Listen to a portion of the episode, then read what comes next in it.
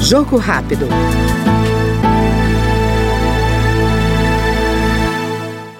Em defesa da pacificação e do diálogo, o deputado Zé Haroldo Catedral, do PSD de Roraima, reafirma o compromisso com o desenvolvimento social e a geração de emprego e renda. Ainda segundo o parlamentar, que foi presidente do Instituto de Previdência de Roraima, a justiça social passa por mudanças estruturais do país. Vamos trabalhar pela educação, pelo social, ajudar a desenvolver ainda mais o nosso Estado. A palavra dessa legislatura acredito que seja pacificação.